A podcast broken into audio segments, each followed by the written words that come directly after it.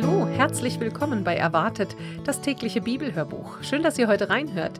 Ich bin Ilonka und heute ist der 9. März und es geht weiter in unserer täglichen Bibellese. Ich freue mich, dass ihr auch wieder dabei seid und reinhört heute.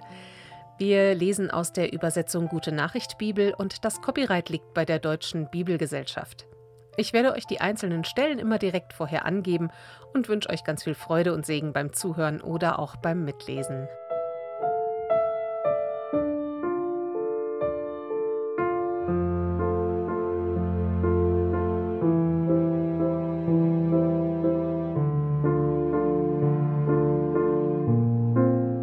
Matthäus Kapitel 22 Das Gleichnis vom Hochzeitsfest, das hochzeitliche Kleid. Darauf erzählte ihnen Jesus noch ein weiteres Gleichnis.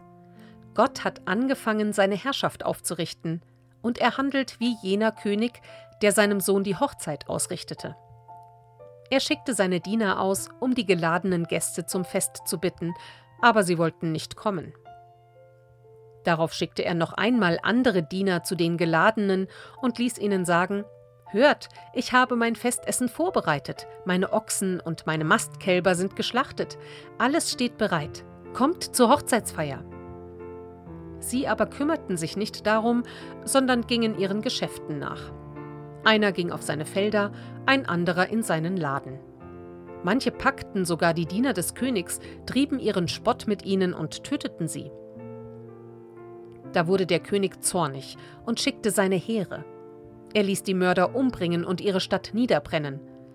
Dann sagte er zu seinen Dienern, Die Vorbereitungen zum Fest sind getroffen, aber die geladenen Gäste waren es nicht wert, daran teilzunehmen. Geht jetzt hinaus auf die Landstraßen und ladet alle zur Hochzeit ein, die euch begegnen. Die Diener gingen hinaus auf die Straßen und brachten alle mit, die sie fanden, schlechte und gute Leute. So wurde der Hochzeitssaal voll. Als nun der König kam, um sich die Gäste anzusehen, entdeckte er einen, der nicht hochzeitlich gekleidet war. Er sprach ihn an Wie bist du denn hier hereingekommen? Du bist ja gar nicht hochzeitlich angezogen. Der Mann hatte keine Entschuldigung. Da befahl der König seinen Dienern Bindet ihm Hände und Füße und werft ihn hinaus in die Finsternis. Dort gibt es nur noch Jammern und Zähneknirschen. Denn viele sind berufen, schloss Jesus, aber nur wenige von ihnen sind erwählt. Die Frage nach der Steuer für den Kaiser. Daraufhin beschlossen die Pharisäer, Jesus mit einer verfänglichen Frage in die Falle zu locken. Sie schickten ihre Jünger zu Jesus und auch einige Parteigänger von Herodes, die sagten zu ihm Lehrer, wir wissen, dass es dir nur um die Wahrheit geht. Du lehrst klar und deutlich, wie wir nach Gottes Willen leben sollen. Denn du lässt dich nicht von Menschen beeinflussen, auch wenn sie noch so mächtig sind. Nun sag uns deine Meinung. Ist es nach dem Gesetz Gottes erlaubt, dem römischen Kaiser Steuer zu zahlen oder nicht? Jesus erkannte ihre böse Absicht und sagte, Ihr Scheinheiligen, ihr wollt mir doch nur eine Falle stellen. Zeigt mir eins von den Geldstücken, mit denen ihr die Steuer bezahlt. Sie gaben ihm eine Silbermünze, und er fragte, Wessen Bild und wessen Name sind denn hier aufgeprägt? Das Bild und der Name des Kaisers, antworteten sie. Da sagte Jesus, Dann gebt dem Kaiser, was dem Kaiser gehört, aber gebt Gott, was Gott gehört. Solch eine Antwort hatten sie nicht erwartet. Sie ließen Jesus in Ruhe und gingen weg. Werden die Toten auferstehen? Noch am selben Tag kamen Sadduzäer zu Jesus.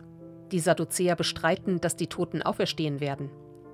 Lehrer, sagten sie, Mose hat angeordnet, wenn ein verheirateter Mann kinderlos stirbt, dann muss sein Bruder die Witwe heiraten und dem Verstorbenen Nachkommen verschaffen. Nun gab es hier einmal sieben Brüder.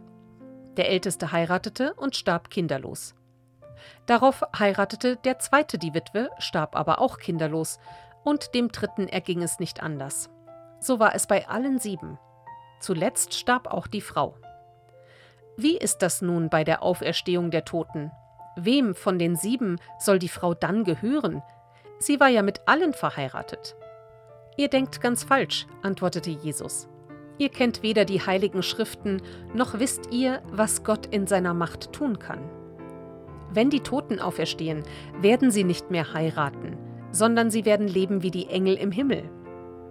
Was aber die Auferstehung der Toten überhaupt betrifft, habt ihr nicht gelesen, was Gott euch in den heiligen Schriften gesagt hat? Er sagt dort, ich bin der Gott Abrahams, der Gott Isaaks und der Gott Jakobs. Und er ist doch nicht ein Gott von Toten, sondern von Lebenden. Die ganze Menschenmenge, die zugehört hatte, war tief beeindruckt von dem, was Jesus da lehrte. Das wichtigste Gebot. Als die Pharisäer erfuhren, dass Jesus die Sadduzäer zum Schweigen gebracht hatte, kamen sie bei Jesus zusammen. Einer von ihnen, ein Gesetzeslehrer, stellte Jesus eine Falle. Er fragte ihn, Lehrer, welches ist das wichtigste Gebot des Gesetzes? Jesus antwortete, Liebe den Herrn, deinen Gott, von ganzem Herzen, mit ganzem Willen und mit deinem ganzen Verstand. Dies ist das größte und wichtigste Gebot. Aber gleich wichtig ist ein zweites. Liebe deinen Mitmenschen wie dich selbst. In diesen beiden Geboten ist alles zusammengefasst, was das Gesetz und die Propheten fordern. Davids Sohn oder Davids Herr? Da die Pharisäer nun einmal versammelt waren, stellte Jesus auch ihnen eine Frage. Er sagte zu ihnen, Was denkt ihr über den versprochenen Retter? Wessen Sohn ist er? Sie antworteten, Der Sohn Davids. Da sagte Jesus, Wie kann David ihn dann, vom Geist Gottes erleuchtet, Herr nennen? Denn David sagt ja, Gott, der Herr, sagte zu meinem Herrn, Setze dich an meine rechte Seite. Ich will dir deine Feinde unterwerfen, sie als Schemel unter deine Füße legen.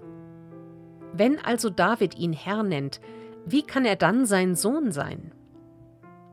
Keiner konnte ihm darauf eine Antwort geben, und von dem Tag an wagte es auch niemand mehr, ihm noch irgendeine Frage zu stellen.